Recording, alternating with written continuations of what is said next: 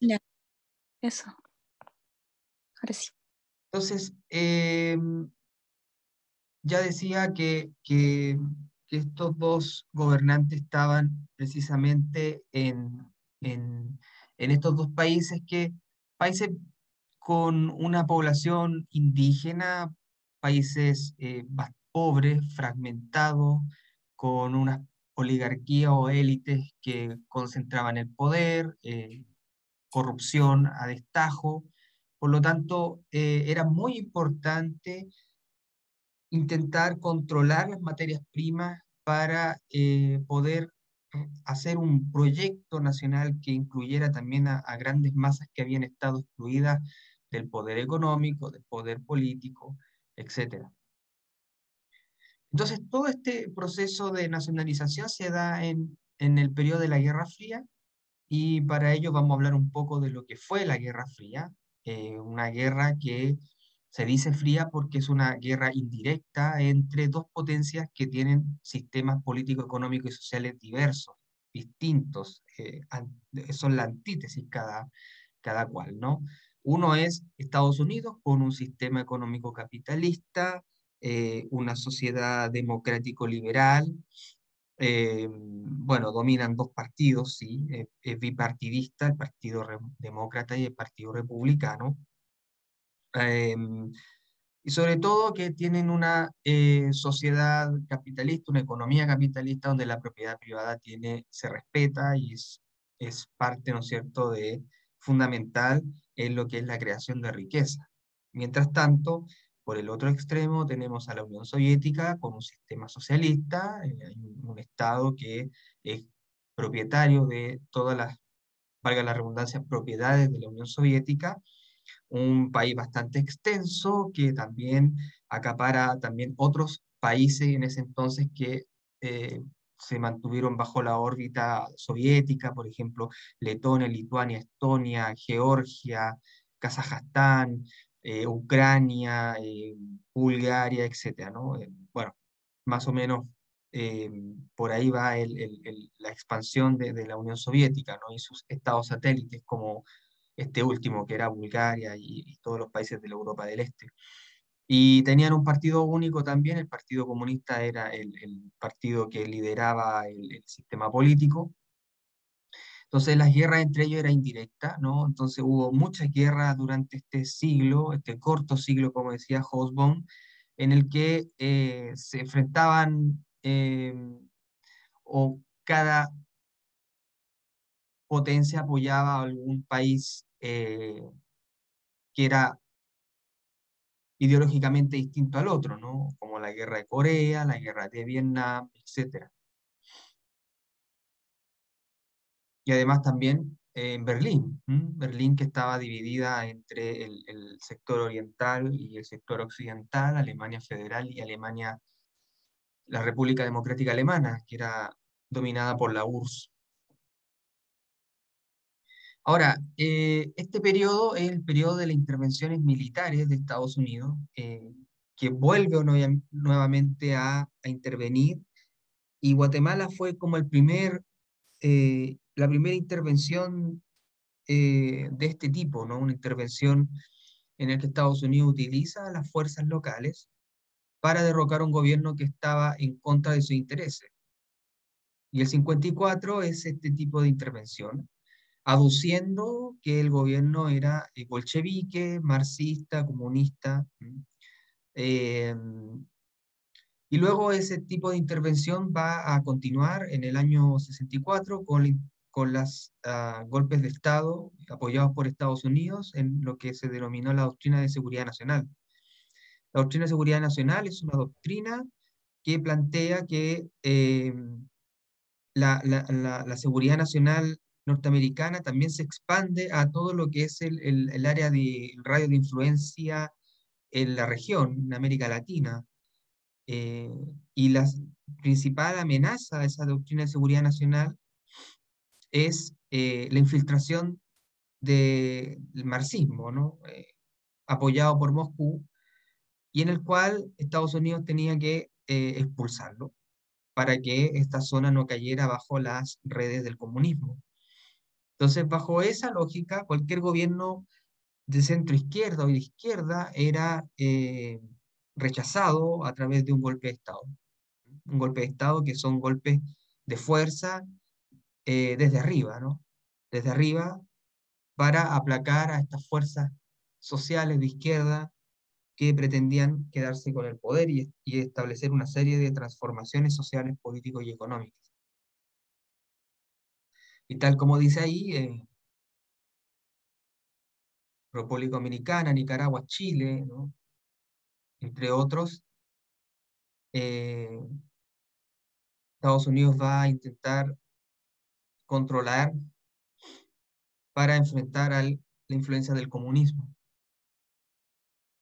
Así que esta Guerra Fría dura entre el año 48 al 89. 48 es, es porque se construye el muro de Berlín, que separa la Alemania oriental de la occidental, y que es básicamente una separación ideológica. Eh, y hasta el 89, que es el, cuando se, se rompe el muro de Berlín y eh, se unen las dos Alemania y cae obviamente la Unión Soviética. Como hablamos de nacionalismo, eh, podríamos definir primero nación como una comunidad humana o un, en términos sociológicos, agregado social de la misma procedencia étnica, dotada de una unidad cultural, religiosa, idiomática y de costumbres, poseedora de un acervo histórico y de un común destino nacional. Entonces, nación lo definimos como una comunidad más, o menos eh, homogénea, entre comillas, en el que hay una serie de indicadores que plantean de que hay un destino común, ¿no? O una, algunas cosas en común entre ese agregado social o esa comunidad humana. Mientras tanto, el nacionalismo es un concepto que tiene tres dimensiones. El primero es la defensa de los valores vernáculos, es decir, los valores del propio país frente a alguna intervención extranjera en sus asuntos domésticos. ¿no? Hay un rechazo, ¿no? una, una eh, defensa de eh, la cultura local frente a cualquier intervención extranjera. Segundo, la exacerbación del sentimiento nacional, que está acompañada generalmente de xenofobia, es decir, de rechazo al extranjero, y de racismo, ¿no? es decir, de eh, rechazo a determinado color de la piel.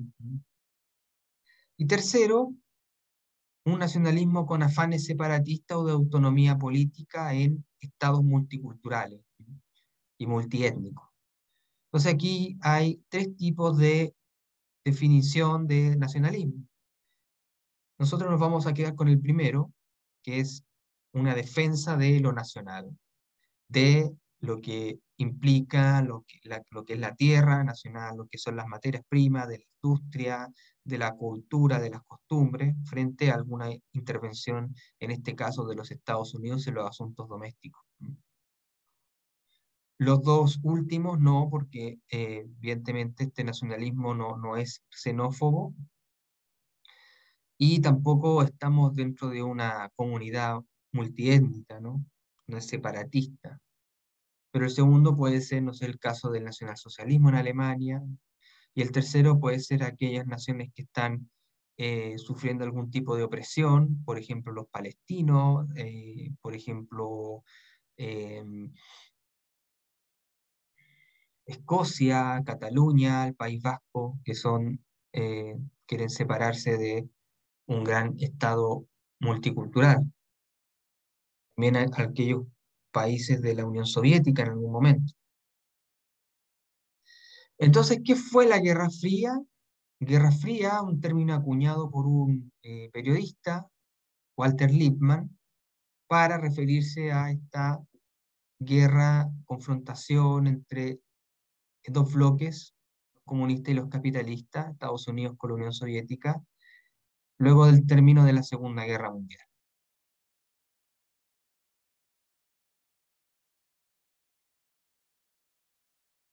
Un concepto que no fue del agrado de la Unión Soviética, que propuso una, más bien, otro término, coexistencia pacífica, para describir las tensiones entre los Estados Unidos y la URSS. No sé si hasta el momento alguien tiene alguna pregunta.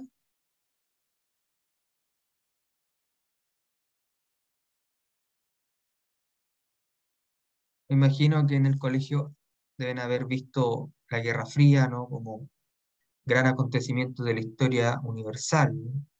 Lo que nosotros estamos viendo es bajar este gran acontecimiento a, a los problemas regionales.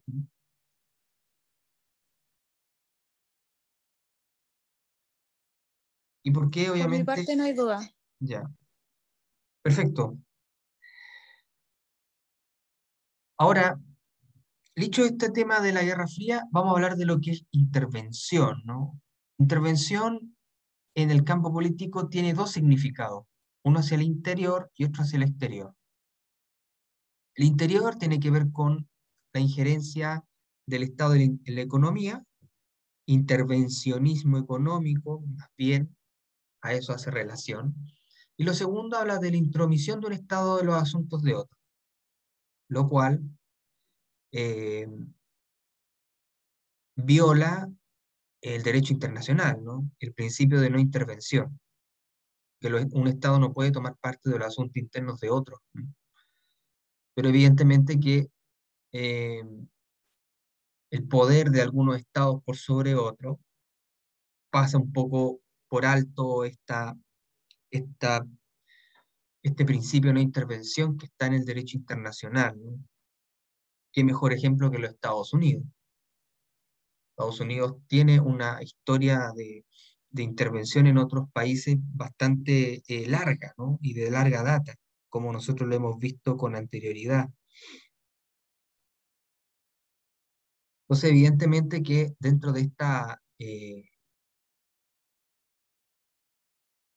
definición, nos podemos quedar básicamente con la zona, ¿no? Eh, porque también hay una intervención del Estado en lo que es la economía, en el caso de Guatemala y Bolivia, y eh, también hay una intromisión de Estados Unidos en, en los asuntos de Guatemala y Bolivia, básicamente. ¿Con qué motivo? Con un motivo de dominio político ideológico. ¿Para qué? Para controlar recursos naturales y conquistar mercados para sus manufacturas.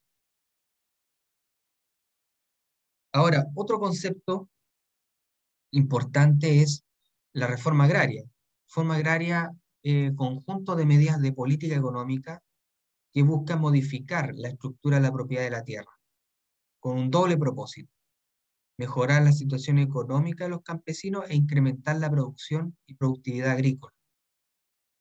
Esto es súper importante porque eh, de alguna forma es una manera de repartir tierras a campesinos para que estos sean productores, ¿no?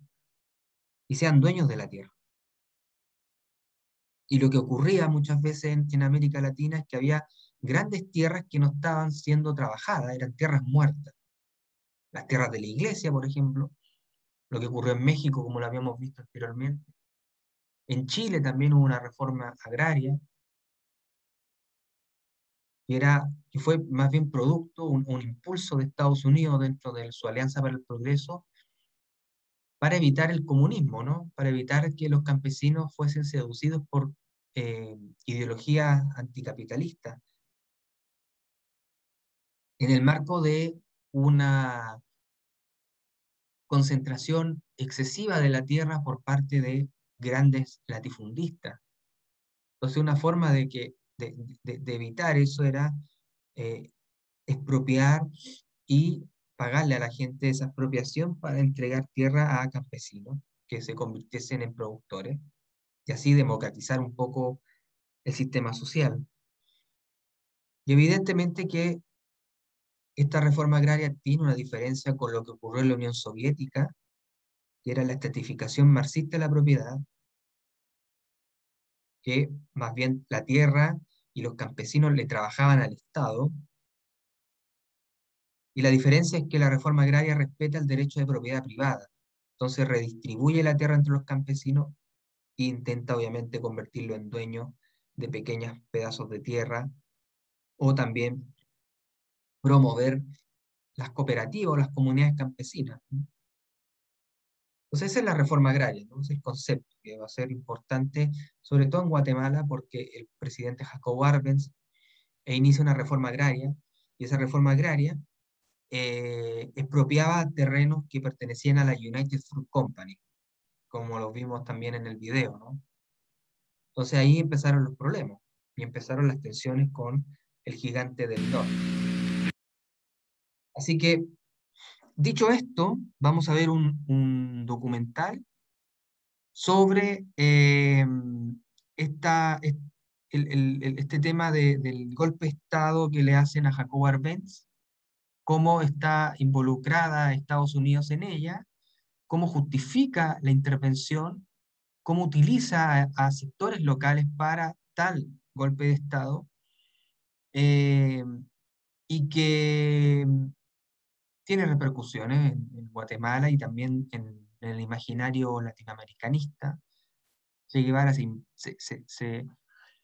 inspira en, en, esta, en este golpe de Estado para iniciar su, su revolución, ¿no? revolución socialista, pero que tenía elementos latinoamericanistas, muy antiimperialista.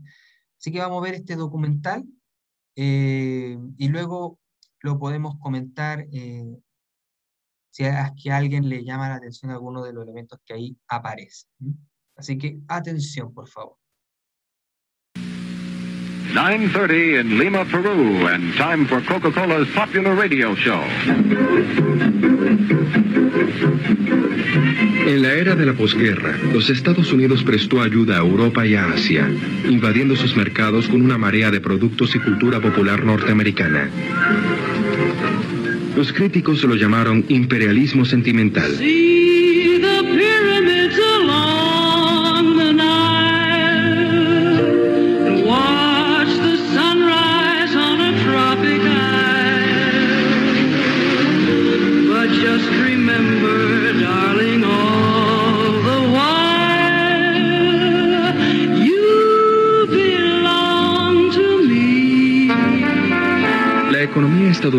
Estaba respaldada por un impresionante poderío militar puesto al servicio de la Guerra Fría, que era una cruzada contra el comunismo.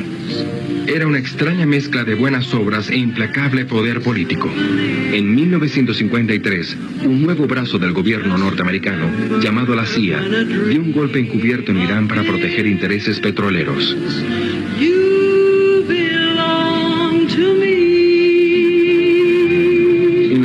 Unidos, Eisenhower necesitaba que los electores apoyaran su política exterior. Usando técnicas de mercadeo aprendidas durante su campaña, logró convencer a todos de que las crueles tácticas de la Guerra Fría eran una misión por el bien de la democracia. Había muy poco desierto en su publicidad.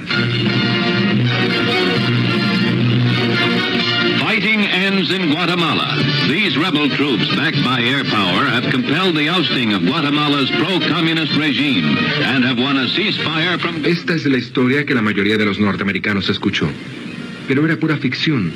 Era una revolución imaginaria inventada por la administración de Eisenhower. La verdad fue que el gobierno de Estados Unidos dio un golpe a un gobierno democráticamente elegido para proteger sus intereses económicos. There was economic imperialism. Done covertly under the name of democracy and anti-communism, done by the CIA with the American press kept out in a way that would make it look like it was something very different.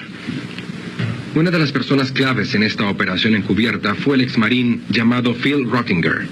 I was called over to the Latin American branch, and one of my friends was over there, and he said, "Say, we've got a job for you." And I said, "What are you talking about?"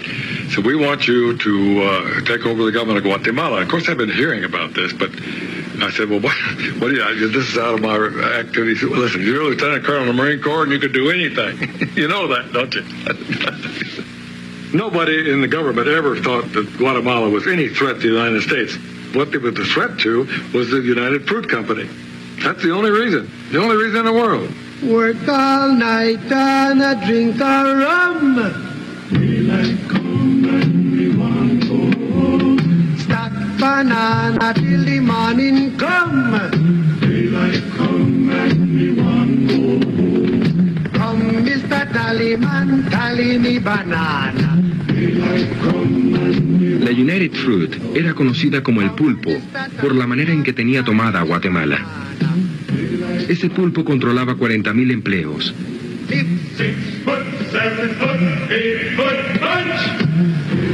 Era dueño de la mitad de las tierras fértiles del país.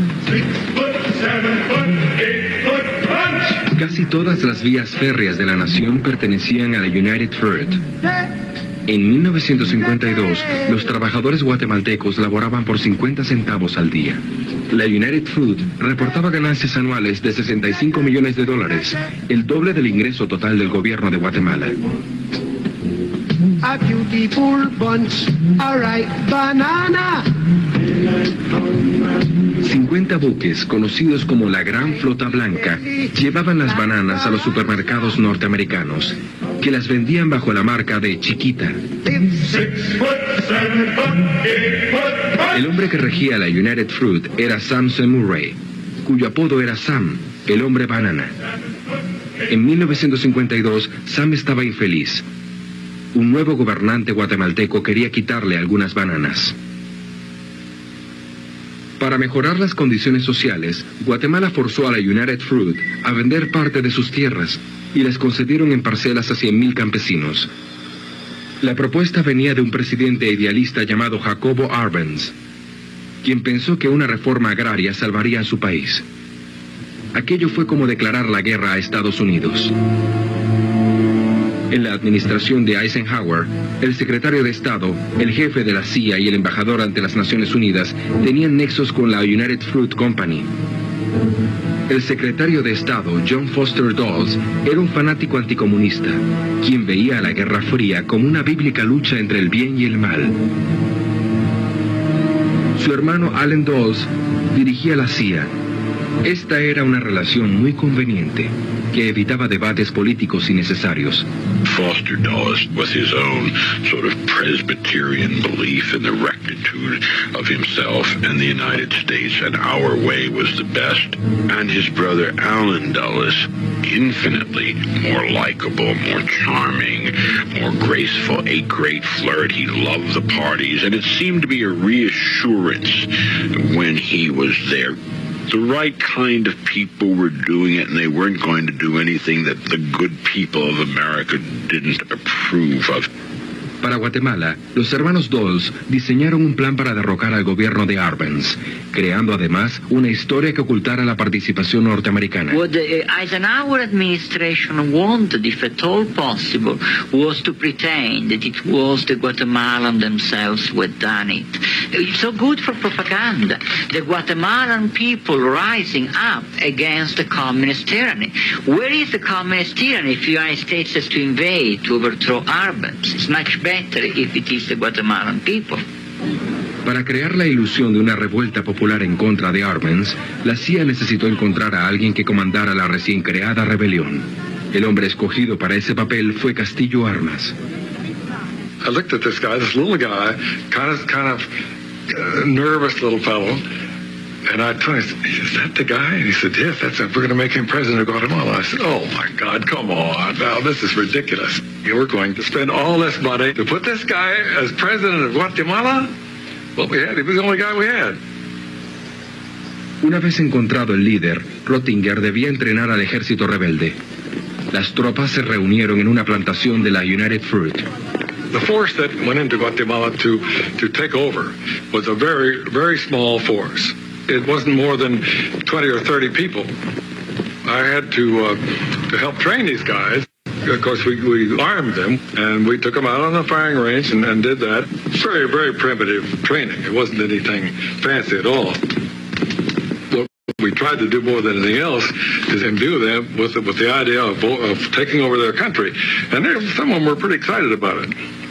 And some of them were not too excited about it at all. They didn't want to get shot.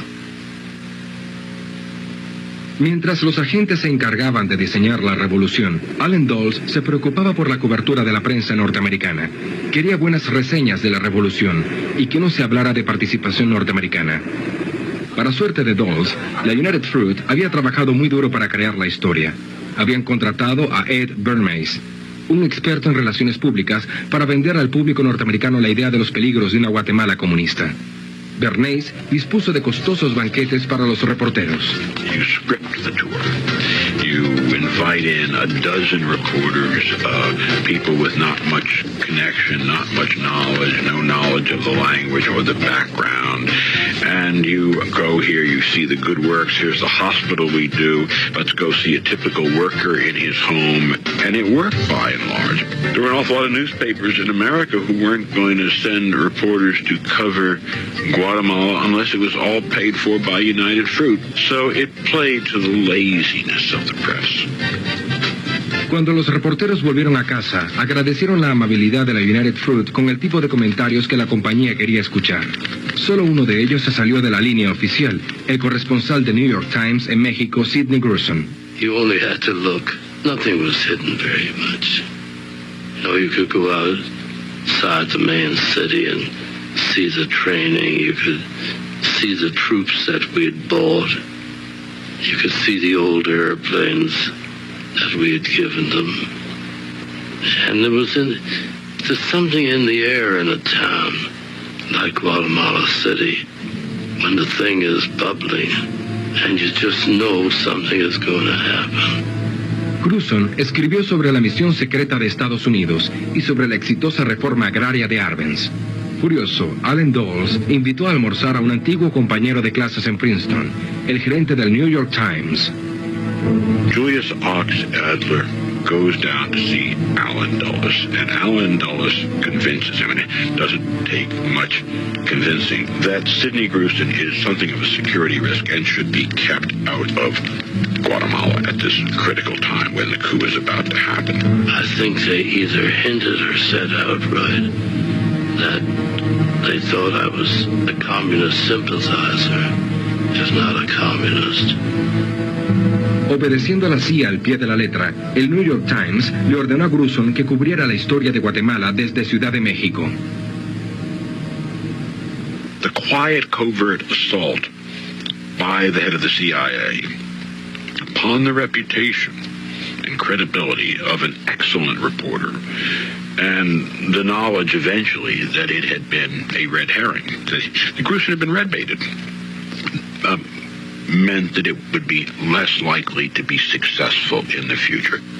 John Kennedy once tried to ice me out of Vietnam, and you, the Times had been inoculated and, and wouldn't and wouldn't do it. I mean, Sydney, Sydney got moved out of a story as I did not get moved out of a story uh, eight or nine years later.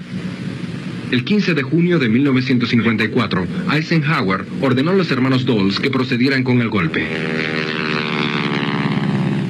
Tres días después, la CIA trajo a Castillo armas hasta el escenario preparado. We took him out to where the troops were, and I said, now here they are. You lead him up there.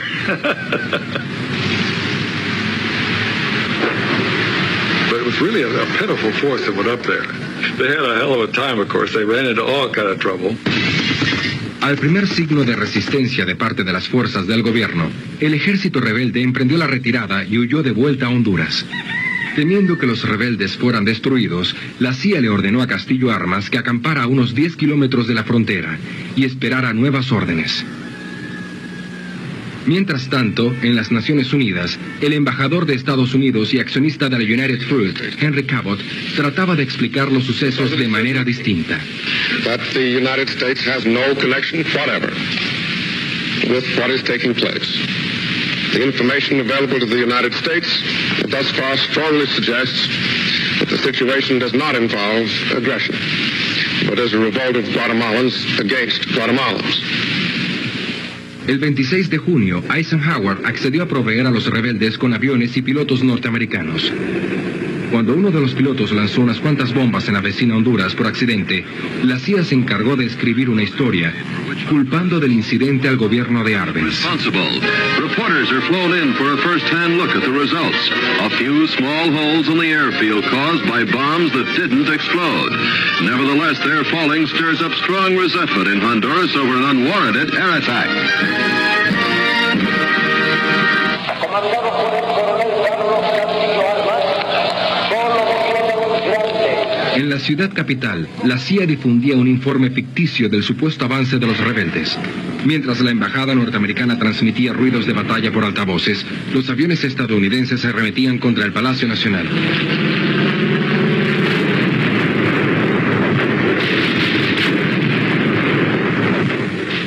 El 27 de junio cayó Arbenz. He realized when we started flying American planes over the city and bombing it, he seen that the Americans were involved, and there's no way that I can win this one. I'm sure he thought that. Meanwhile, the problems of correspondents who covered the brief revolt are graphically shown too.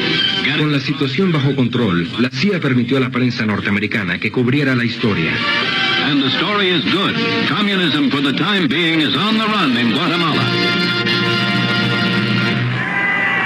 Castillo Armas fue declarado presidente, sabiendo que tenía el completo apoyo de los Estados Unidos y la United Fruit Company. President Armas presents a chief executive with a presidential seal worked by nuns in a Guatemalan convent. The president, as he admires The the president was just tickled pink the way the thing went. It was very inexpensive, very inexpensive. and we, we lost none of our people and uh, lost very few of anybody. Los Estados Unidos y la United Fruit estaban complacidos con el bajo precio del golpe, pero el costo final para Guatemala fue muy alto. Unos meses después del golpe, siete importantes dirigentes laborales fueron misteriosamente asesinados y los sindicatos fueron prohibidos. The cost for Guatemala is one, the best government in the history of Guatemala was overthrown. All the reforms are eradicated. The 100,000 peasants lost their land. Then, what the United States did was to strengthen the Guatemalan army and created a Frankenstein that has ruled Guatemala together with the Guatemalan upper class ever since then, and which is responsible for the slaughter of about 150,000 Guatemalans, for making of the Guatemala the worst human rights case in the hemisphere. Now the village mission bells are softly ringing. If you listen with your heart, you'll hear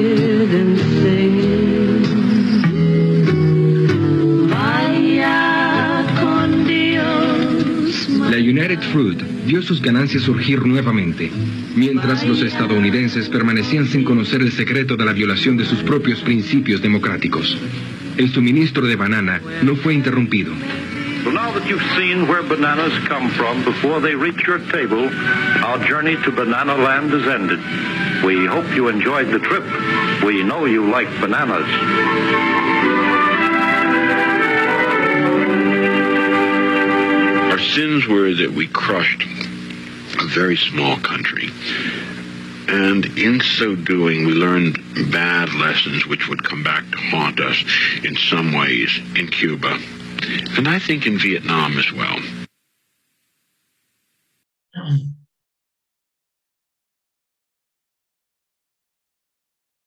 Bien, em, vamos a tener que hacer un corte porque se va a cortar el, el tiempo aquí en el Zoom. Em, vuelvo a conectar, así que ahí les voy a preguntar qué les pareció el video.